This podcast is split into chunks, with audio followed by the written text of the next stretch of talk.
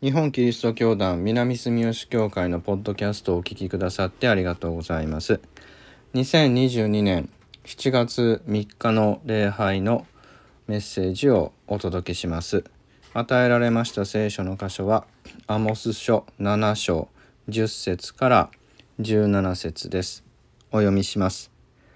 ベテルの祭司アマツヤはイスラエルの王ヤロブアムに人を使わしていった。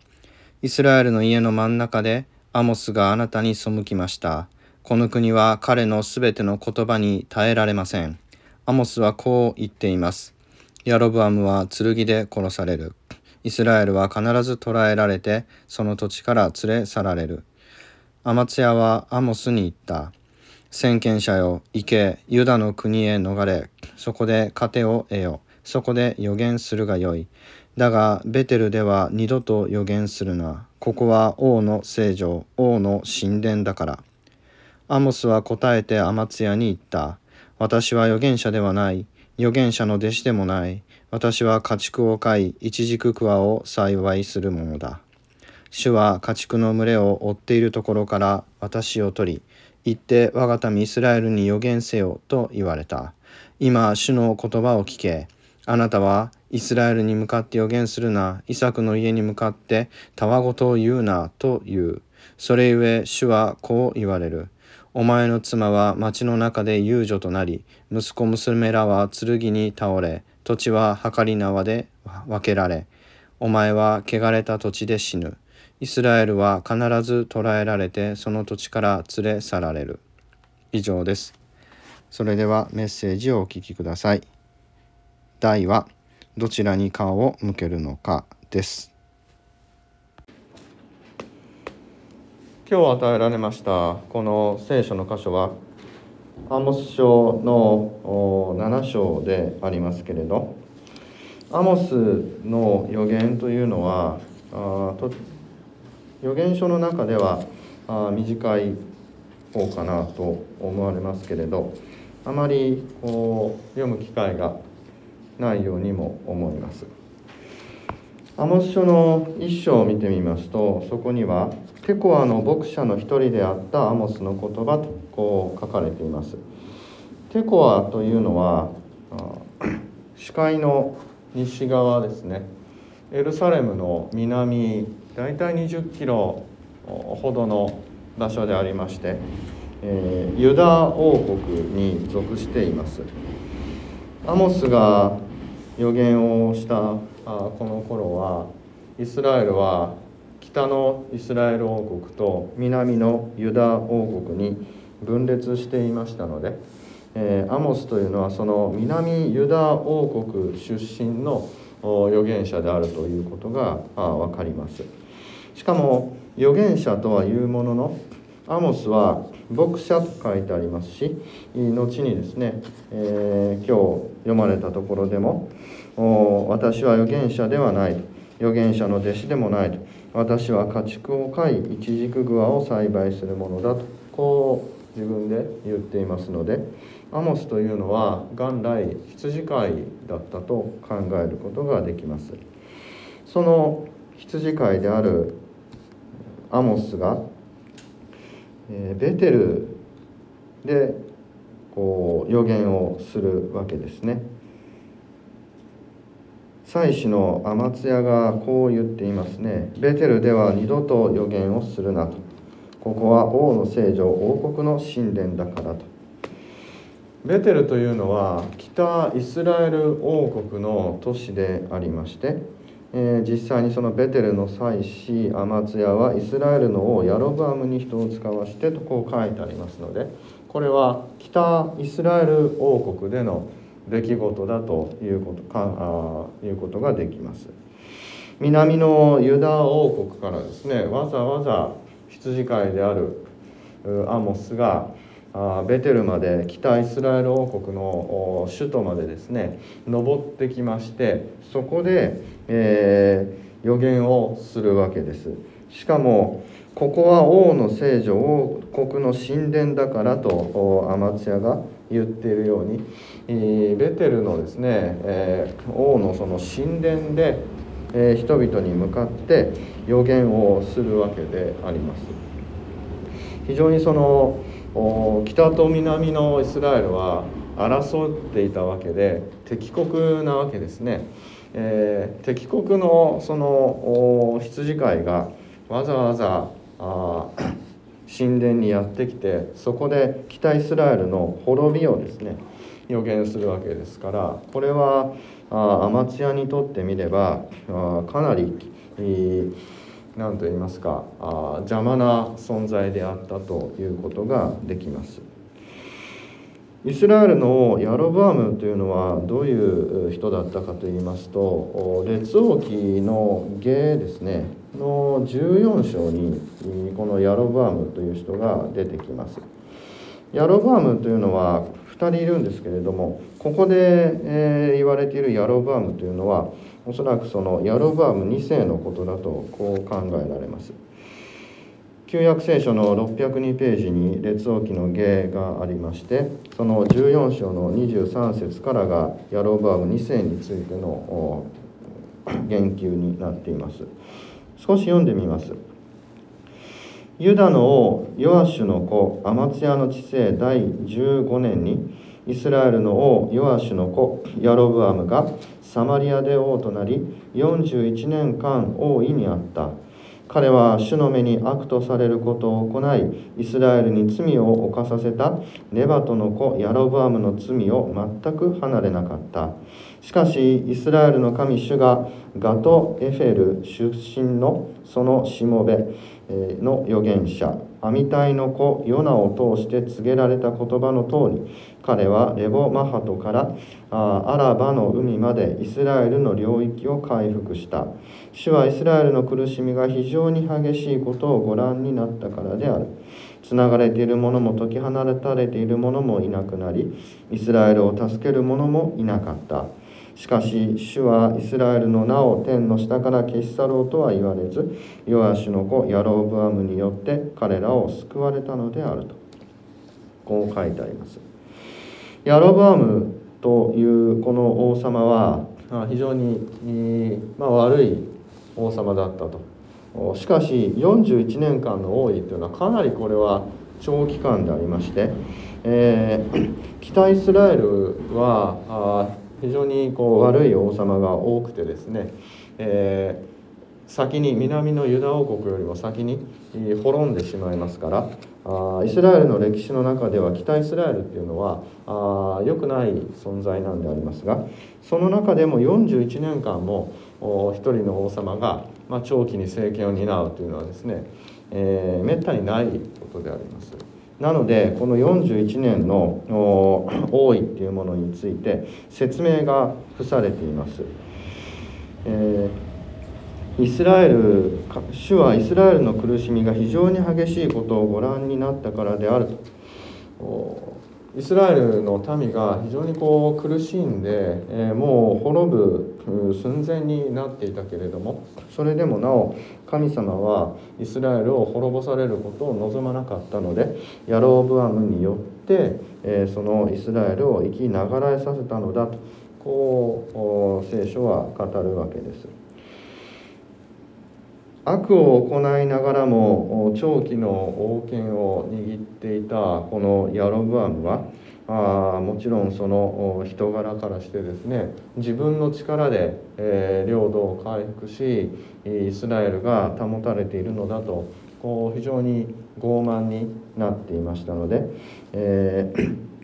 金持ちはどんどんと金持ちになり貧しい人はどんどんと貧しくなるというような非常にこう厳しい時代をイスラエルの人々は生きざるを得ないという状況になっていました。でつながれているものも解かれているものもいないというように民衆は生き絶え絶えになりながらあ生きていたわけで、えー、その一方そういう民衆から搾取を繰り返し、えー、王政を王権を担っていたヤロブアムというのはですねもう国民の中には自分に反抗する力を持っている者がいませんから好き放題こうしていたと考えられましてこの時代というのは非常にイスラエルの民衆にとっては厳しい時代だっただろうとそう想像されます。そこにわざわざ南のユダ王国から羊飼いであるアモスがやってくるわけですね。羊飼いというのは聖書の中ではかなり貧しい職業です。もう朝から晩まで、え、休む日も休む日がない休日のないなくですね、動物の世話をしなければいけませんから安息日を守ることもできずにまた動物の死の汚れなどにも触れるものでありますから非常にこう まあ排除されるといいますか見下されたそういう仕事であったわけです。ここで私たちが注目をしなければならないのは、まあ、アモス書なのでこのアモスというものが主役のように思いますけれど今日の箇所ではですねこの祭司アマツヤの立場というのがあ我々の今の現実に非常に即しているのではないかなと思うわけです。ベテルの祭司アマツヤですね、えー、王様に仕える祭司です。彼にとってみれば王様さええー、安泰であれば自分も安泰なわけですね。そこに貧しい貧しい羊飼いアマツヤはおそらく立派な服を着てその神殿を司っている人で裕福な立場だったわけですがそこに貧しいボロボロの格好をした羊飼いがやってきて、えー、王を糾弾するわけです。そして、えー、その言ってることは間違ってないわけですね。アマツヤはその言葉を聞いて何をしたのかというと先見者を行けユダの国へ逃れそこで糧を得よそこで予言するがいい。だがベテルでは二度と予言するのはここは王の聖女王国の神殿だからと追い返したわけです。ユダの国へ逃れっていうのはあもちろんこのアモスがユダ出身でありますからあ国へ帰れとこう言ったわけです。アマツヤは 貧しい者の苦しみそしてそのアモスをお使わしになった神様を見るのではなくて自分の生活と安泰を求めて上を見上げてですね王様の方を見て王様に対してこうの忠誠をこうやって、えー、証しするわけです。祭司とは言いつつもアマツヤが求めたのは自らの地位の安定だったということでありますこのアマツヤの態度というのが今の私たちに非常にですねこう近いものを私は感じるわけです。司会者のお祈りでもありましたがあ来週はちょうど参議院の選挙がありますね。去年は衆議院の選挙がありました。衆議院選挙の投票率が56%ぐらいだったと記憶していますそのうち今の政権与党の第一党はあ小選挙区で、えー、と48%かなの得票率比例代表で36%でした。56%の投票率のうちの48%を得票した政党が今第1党になっています。これ計算しますと大体まああ有権者の27%ぐらいの票を獲得してるわけですね。4分の1であります。つまり今の政権というのはこの4分の1の人のために政治をしているわけです。ですから残りの4分の37割以上の人のことは特に見なくて大丈夫なんですね。自分たちに票を入れてくれるこの4分の1の人たちさえ満足し続けることができれば投票率が上がらない限り自分たちの政権は安泰なわけです。なので、えー、今の政権はその4分の1の方に顔を向けてその4分の1の人があ幸せになることをずっとやり続けるために残りの4分の3がどれほど苦しい思いをしているかというのはあ見えてないいや見ようとしないという状況が起こっています。まさにその当時のヤロブアムの王政の時代にですね同じようなことが起こってたわけですねもっと極端だったとは思いますけれど一部の貴族や王の親族たちそしてこの祭司職にある人々このようなあ貴族階級の人たちさえ幸せであればヤロブアム政権というのはですね、安泰だったわけですね。で貧しい人は貧しくなってくれた方が良かったわけです。彼らがどんどん貧しくなってもう反抗する気力さえなくなってしまえばもう王を倒す人はいなくなりますから。あ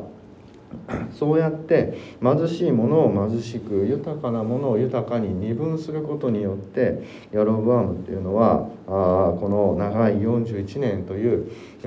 王政をですね、えー、守りきったのだろうとこう考えられます。同じような分断が今私たちの社会で起こっているわけです。豊かな人はどんどん豊かになり貧しい人はどんどん貧しくなると。もうその貧しさがですね、えー、当たり前のようになってしまって、えー、徐々に徐々に、えー、温められていくその鍋の中に泳いでいるカエルのようにですね、えー、知らない間に茹で上がってしまうのではないかとそう思うわけですがそれでもなおもう反抗する気力さええ奪われているような状況があ今の現実ではないかなそう思います。その貧しさの代表として派遣されたのがアモスなんですね。アマツヤの目の前にその今の民の苦しみが凝縮したような人が立つわけです。一番貧しいと思われる蔑まれていた職業であるその羊飼いが本当に今苦しんでいる人の立場を背負って目の前に立ち神の言葉として今のヤロブアムを批判するわけです。ヤロブアムは剣で殺される。イスラエルは必ず捕らえられてその土地から連れ去られるこの言葉をどう聞くのかどちらに顔を向けてどの言葉を受け止めてどちらに顔を向けて自分は話をするのかということがあアマツヤは問われたわけですね。それで彼はもう見えないところへ消えてくれと言ったわけです。見たくないって言ったんですね。ここは王の聖女国の神殿だ。アマチュアにとってみれば神の聖女神の神殿じゃなくて王の聖女なので、えー、王様が神のような存在だったわけです。なのでもう自分のその悪いところですね悪を行ってることはおそらくヤロブアムもアマチュアも分かってたと思いますけれどそれを糾弾する人は見たくないと言って顔を背けて見えないようにしてしまったわけです。その結果サマリアはどうなったかというと滅ぼされて、えー、北イスラエルというのはあ消滅してしまったわけです今私たちはこのアマツヤのようにどちらに顔を向けて、えー、生きていくのかどちらに顔を向けて話をするのかどちらに顔を向けてその言葉を聞くのかということが非常に厳しく問われているのではないかなとそう思います。私たちが耳を傾け目を注がなければならないのはもちろんアモスの言葉であります。アモスがどのような人であったかそれをよく私たちは受け止めなければいけない。アモスは弱く貧しいその立場に立って身一つで外国ですよ。敵国へ行って正しいことを叫んだわけです。今この日本にあって外国からやってきて貧しく弱い立場にある人がどれだけ正義を叫んだところで、え私たちはその言葉に耳を傾けることができるでしょうか。入管で不当な扱いを受けて命を失った人や権利が人権が侵害されて、え大怪我や病を負った人のニュースを私たちは目の当たりにします。まさにそこにアモスがいるわけです。私たちはアマツヤとして日々アモスと対面しているということを私たちはあ心に刻まなければいけないんじゃないでしょうか。このアマツを私たちのアマツヤを私たちの鏡として私たちは一体どちらに顔を向けどちらに話すのかということをよく覚えつつ歩んでいきたいと思います。それはすなわちどこに私たちの神様がおられるのかと自らに問いかけることです。アマツヤは王様を神として拝む。その罪を犯しています。しかし私たちは人を神として拝むことはできない。私たちの神は唯一イエス様を今年独り言し私たちのこの世界と命を創造した創造の神様一人であります。